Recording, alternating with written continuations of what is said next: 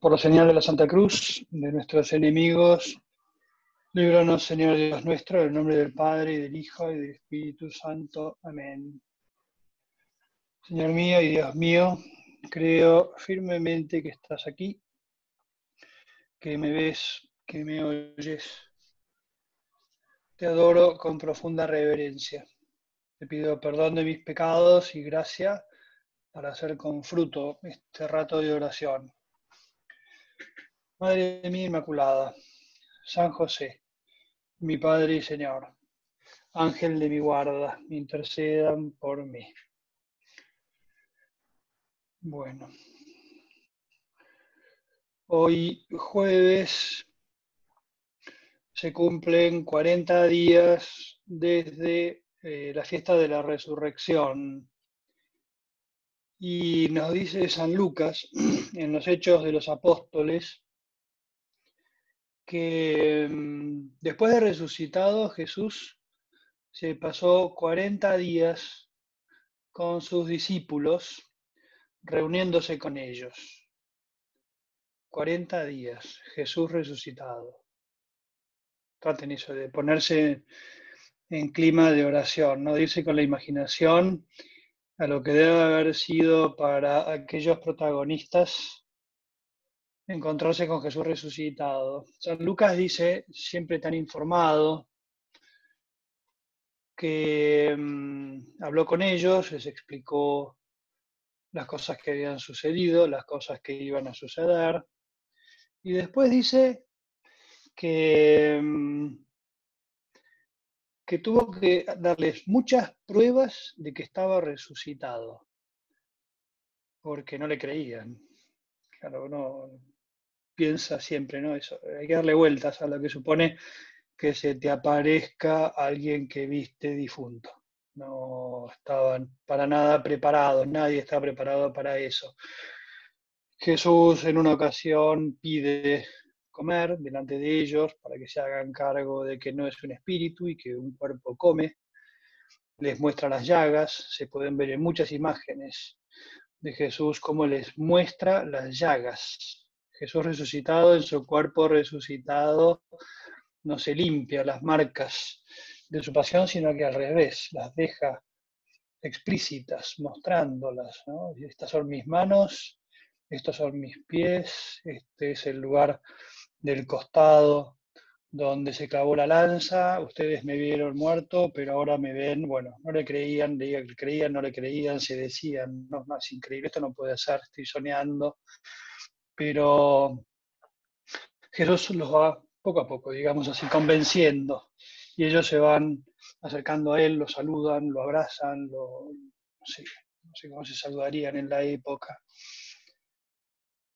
40 días en los cuales les va explicando las escrituras, les va explicando lo que sucedió, les habla tal vez de la Eucaristía que les dejó y cómo la van a celebrar, les habla de cómo se cumplieron en él las profecías, les habla de lo que va a ser el camino de la iglesia en el futuro, les habla del Espíritu Santo, de la promesa que les había hecho y que dentro de poco se va a verificar, y después les dice que se va, y para ellos eso fue un golpe. Es muy lindo como el Evangelio de San Juan recoge que en aquella última conversación Jesús les dice a los apóstoles, en este caso, les dice, yo me voy a ir y va a parecer que los dejo solos, pero no los dejo solos. ¿Qué cara habrán puesto los apóstoles? Porque el mismo Jesús toma la palabra y dice, veo que se les entristeció el corazón.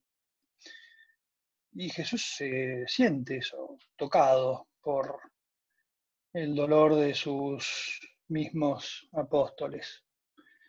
Y, mm, y, les dice, no se preocupen, que les voy a mandar otro paráclito, otro abogado, y entonces ya los prepara para la Pentecostés, fiesta que celebraremos dentro de 10 días. Y mm, cuenta el Evangelio y cuenta también San Lucas cómo los llevó a un lugar elevado, se despidió de ellos y empezó a subir hacia las alturas, ese lugar simbólico donde vemos a Dios, hasta que lo perdieron de vista. y les deja una tarea. Ahora vayan y prediquen el Evangelio a todas las criaturas, bautizándolos en el nombre del Padre y del Hijo y del Espíritu Santo. Y nosotros somos hijos de esa predicación.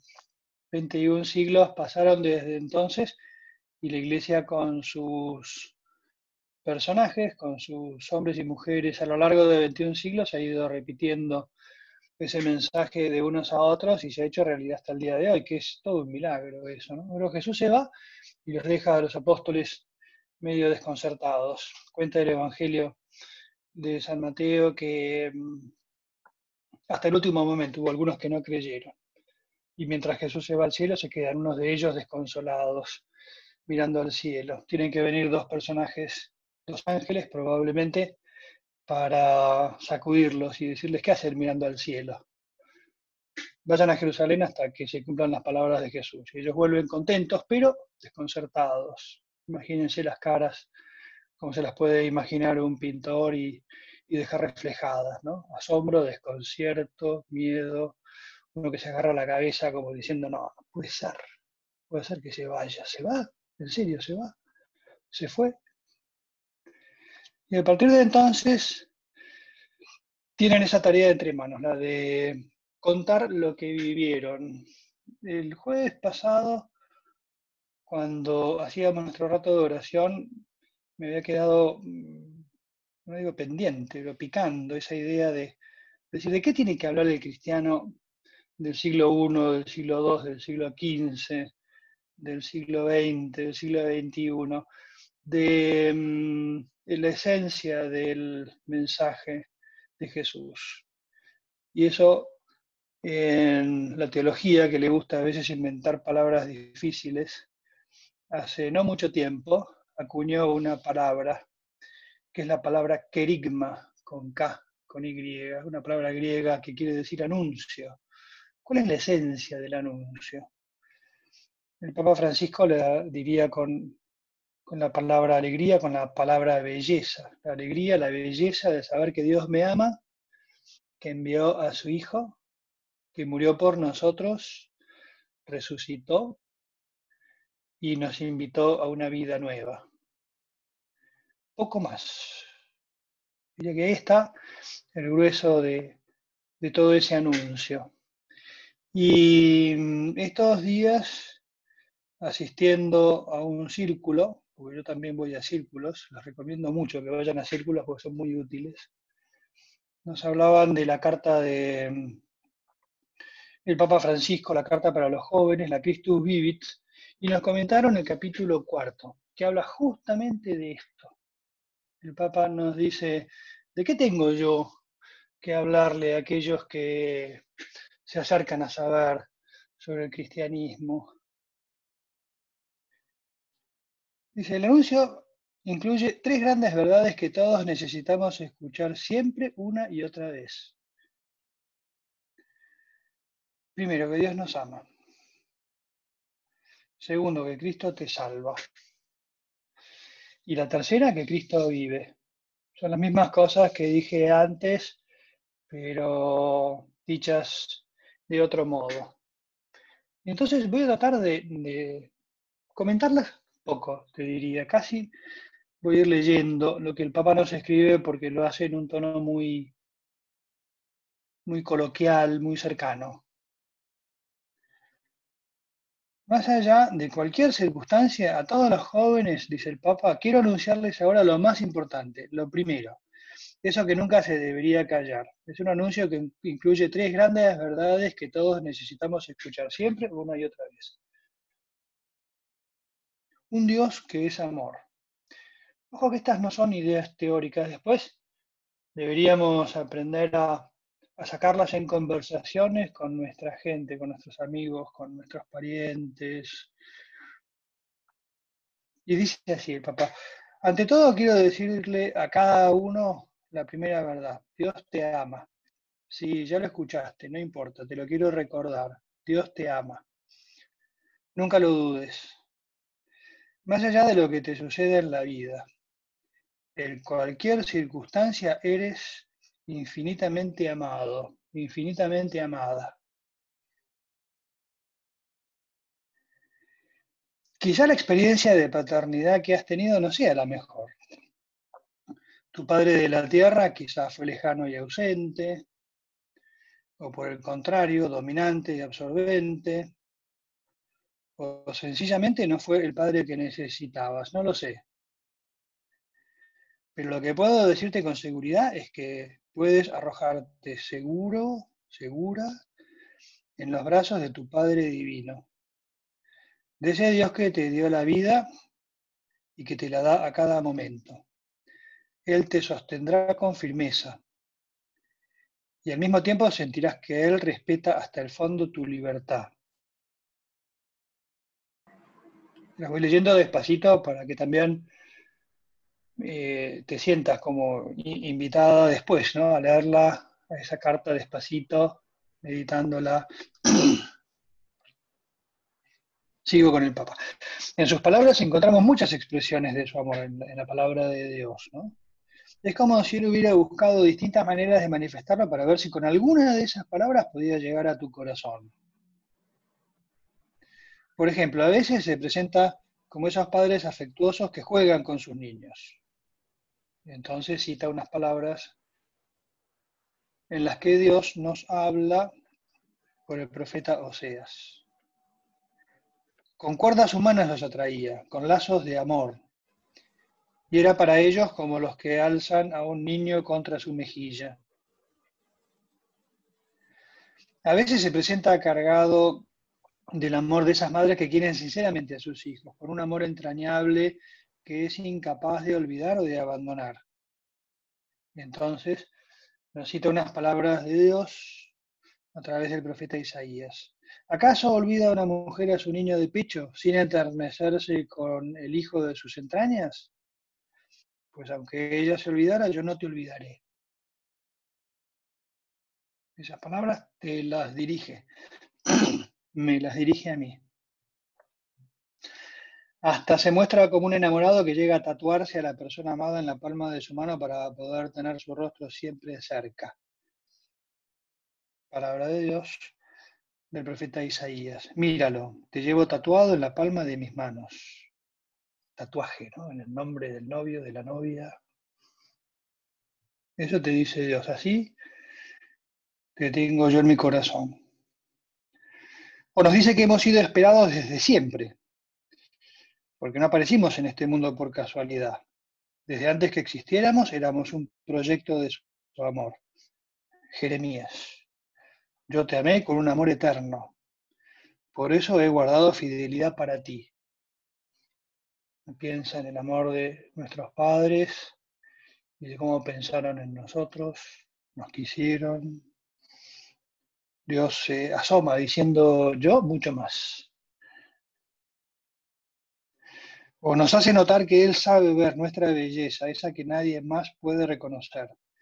Más palabras de Dios de Isaías. Eres precioso a mis ojos, eres estimado, yo te amo. Anótatelo a eso, ¿no? Eres preciosa a mis ojos, eres estimada, yo te amo. ¿Cómo te mira Dios? Él te lo dice. O nos lleva a descubrir que su amor no es triste, sino pura alegría, que se renueva cuando nos dejamos amar por Él palabras de Sofonías, un profeta menos conocido. Tu Dios está en medio de ti, un poderoso Salvador. Él grita de alegría por ti, te renueva con su amor y baila por ti con gritos de júbilo. Baila por ti. Para Él realmente eres valioso. No eres insignificante, le importas, porque eres obra de sus manos. Por eso te presta atención y te recuerda con cariño. Te recuerda con cariño. Pronuncia tu nombre y se pregunta, ¿dónde estará? Tienes que confiar en el recuerdo de Dios. Esto está bueno. Su memoria no es un disco duro que registra y almacena todos nuestros datos. Como cuando guardaste algo en la computadora y no te acordás de dónde, dónde estaba. Dios no se olvida de nosotros. Es un corazón, su memoria, ¿no? Es un corazón tierno de compasión, que se regocija eliminando definitivamente cualquier vestigio del mal. No quiere llevar la cuenta de tus errores y en todo caso te ayudará a aprender algo también de tus caídas, porque te ama. Intenta quedarte un momento en silencio, dejándote amar por Él. Intenta acallar todas las voces y gritos interiores y quédate un instante en sus brazos de amor.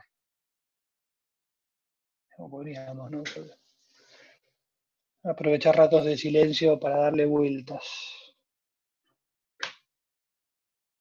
Me mirás, Dios mío, con un amor que, no sé, me parece que me queda grande, que me cuesta pensarlo real.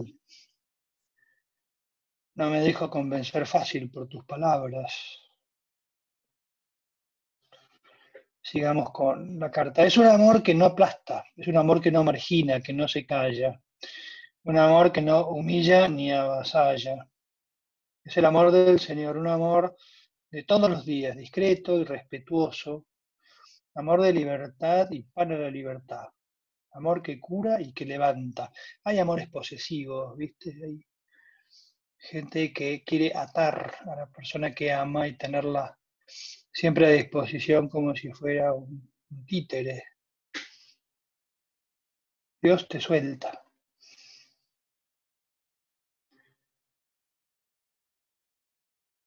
Es el amor del Señor que sabe más de levantadas que de caídas, de reconciliación que de prohibición, de dar nuevas oportunidades que de condenar, de futuro más que de pasado. Mira para adelante. Cuando te pide algo o cuando sencillamente permite esos desafíos que te presenta la vida, espera que le des un espacio para poder sacarte adelante, para promoverte, para madurarte, no le molesta que le expreses tus cuestionamientos. Lo que le preocupa es que no le hables, que no te abras con sinceridad al diálogo con él. Qué humano que es esto, ¿no? Cuando no queremos, cuando no nos dejamos querer. Cuando la Biblia cuenta que Jacob tuvo una pelea con Dios y eso no lo apartó del camino del Señor. En realidad es Él mismo quien nos exhorta. Vengan y discutamos. ¿Estás enojada? Háblale. ¿Estás contenta? Contale. ¿Tenés preguntas? ¿Dudás? Decíselo. Vaya agrego yo, ¿no? Sigo con el Papa. Su amor es tan real, tan verdadero, tan concreto, que nos ofrece una relación llena de diálogo sincero y fecundo. Finalmente, busca el abrazo de tu Padre del cielo en el rostro amoroso de sus valientes testigos en la tierra. También dejarse querer ¿no? por la gente que nos rodea y por aquellos que nos acercan a Dios. Es el primer punto, un Dios que te ama. Que no te suene a, a, poesía barata, que no te suene a poesía que uno no pueda compartir con los demás. Esta es justamente el primero y el más importante de todos los puntos. Hacerles ver, a veces con nuestro comportamiento, con nuestra paz, también frente a las dificultades, a quienes nos rodean, que tenemos problemas, pero caminamos seguros. Que hay una alegría de fondo que tiene un origen mucho más importante que algo material. Y es la convicción profunda de que Dios me ama, así nomás. Segundo punto, dice el Papa, Cristo te salva. Ese amor de Dios, Padre, Hijo y Espíritu Santo, que es como el abrazo enorme de un Dios que me está tratando de convencer de lo que me ama, se me hace más visible en la figura de Cristo que me salva. Leo. La segunda verdad es que Cristo, por amor, se entregó hasta el final para salvarte. Sus brazos abiertos en la cruz son el signo más precioso de un amigo capaz de llegar hasta el extremo.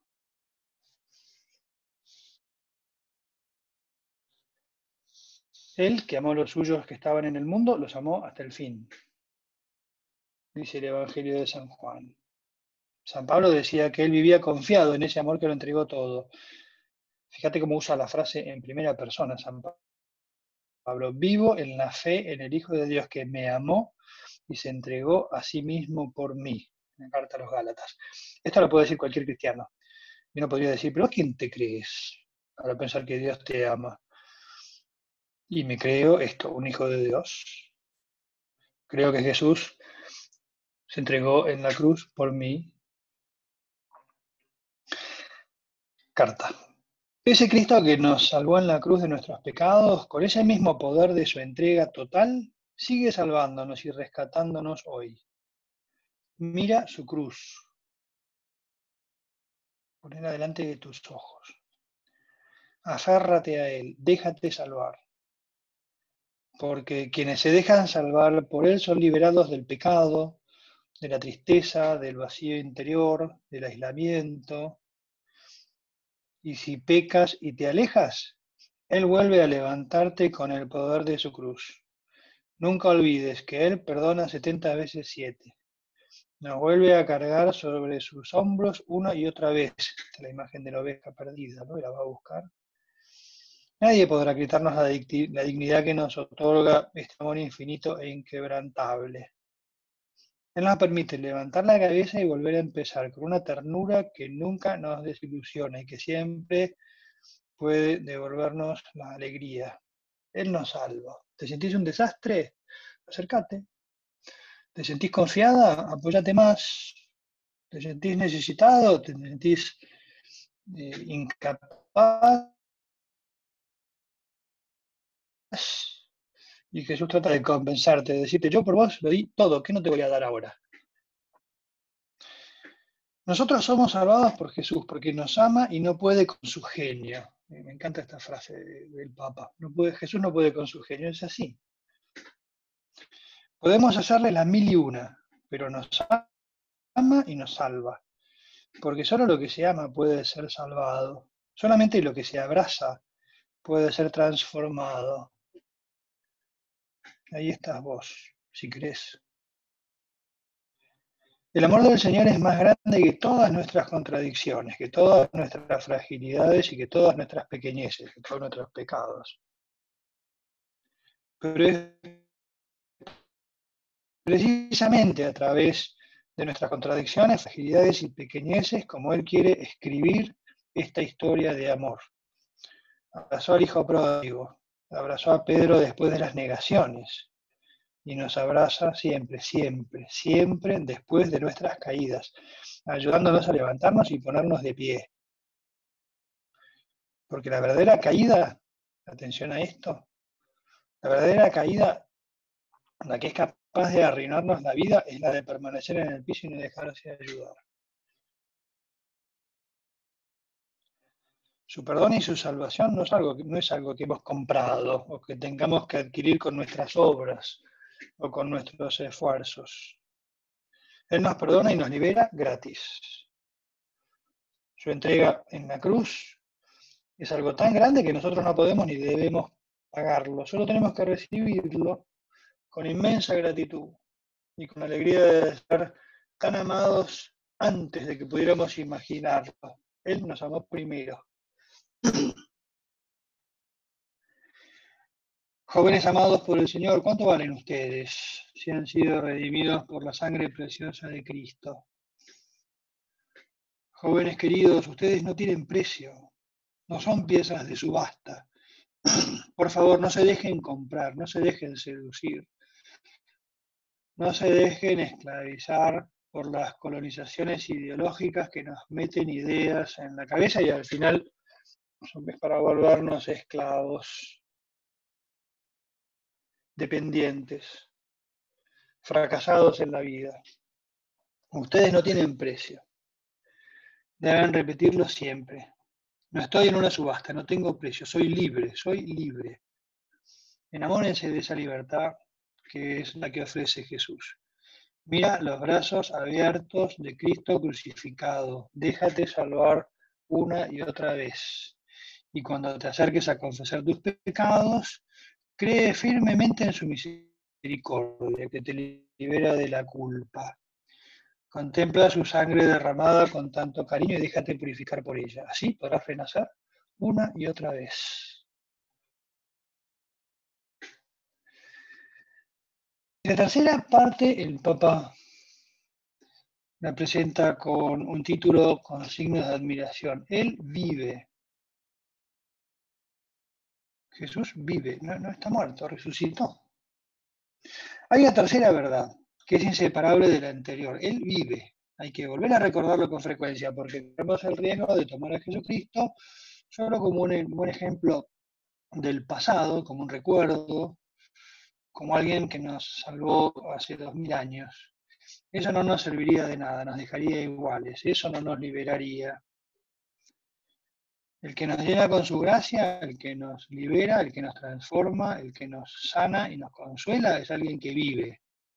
Es Cristo resucitado, lleno de vitalidad sobrenatural, vestido de infinita luz. Por eso decía San Pablo, si Cristo no resucitó, la fe de ustedes es inútil. Así nomás. Si Él vive, entonces sí, podrás, podrá estar presente en tu vida, en cada momento, para llenarlo de luz. Así no habrá nunca más soledad ni abandono. Aunque todos se, vayan, Él estará, tal como lo prometió. Yo estoy con ustedes todos los días, hasta el fin del mundo, en San Mateo. Él lo llena todo con su presencia invisible. Y donde vayas te estará esperando, porque Él no solo vino, sino que viene y seguirá viniendo cada día para invitarte a caminar hacia un horizonte siempre nuevo. Contempla a Jesús desbordante de gozo. Alégrate con tu amigo que triunfó. Mataron al santo, al justo, al inocente, pero él venció. El mal no tiene la última palabra. En tu vida tampoco el mal tendrá la última palabra, porque tu amigo que te ama quiere triunfar en, en ti. Tu Salvador vive.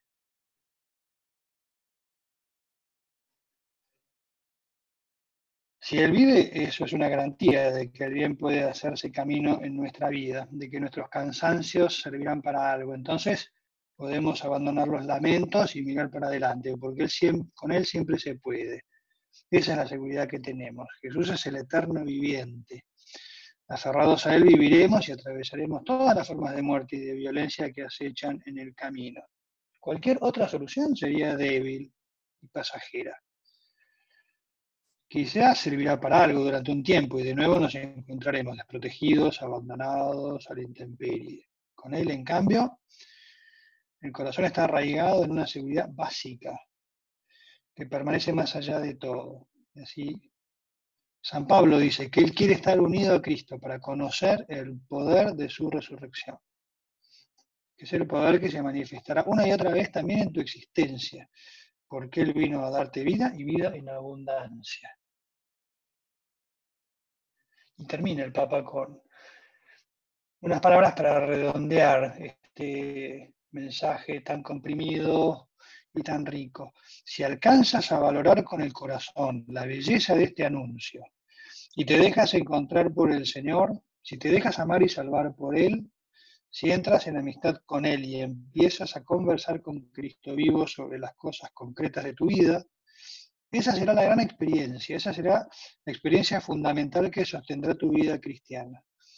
Y esa es también la experiencia que podrás comunicar a otros jóvenes, porque no se comienza a ser cristiano por una decisión ética o una gran idea, sino por el encuentro con un acontecimiento, con una persona que da un nuevo horizonte a la vida y con ello una orientación decisiva.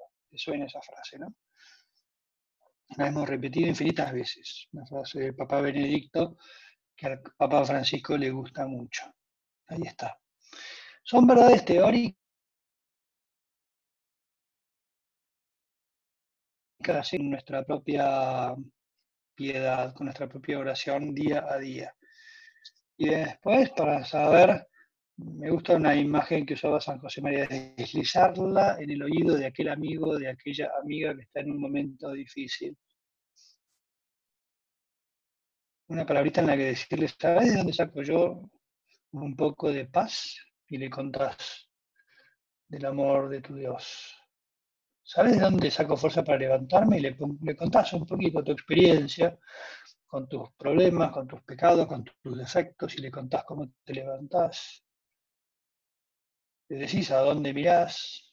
Confía en eso, ¿eh? es el corazón de nuestra fe. Ahí donde verdaderamente nos sentimos eh, perfectamente curados sanados, acompañados por ese Dios que viene a buscarnos, que no nos juzga. Al revés, Él carga con... Él nos defiende. Es como el que busca excusas para, para acompañar al amigo, a la amiga. Terminemos. Le damos gracias al Señor y terminamos este rato de oración. Te doy gracias, Dios mío, por los buenos propósitos, afectos e inspiraciones que me has comunicado en, este rato de oración. Te pido ayuda para ponerlas por obra. Madre mía Inmaculada, San José, mi Padre y Señor, Ángel de mi guarda, intercedan por mí.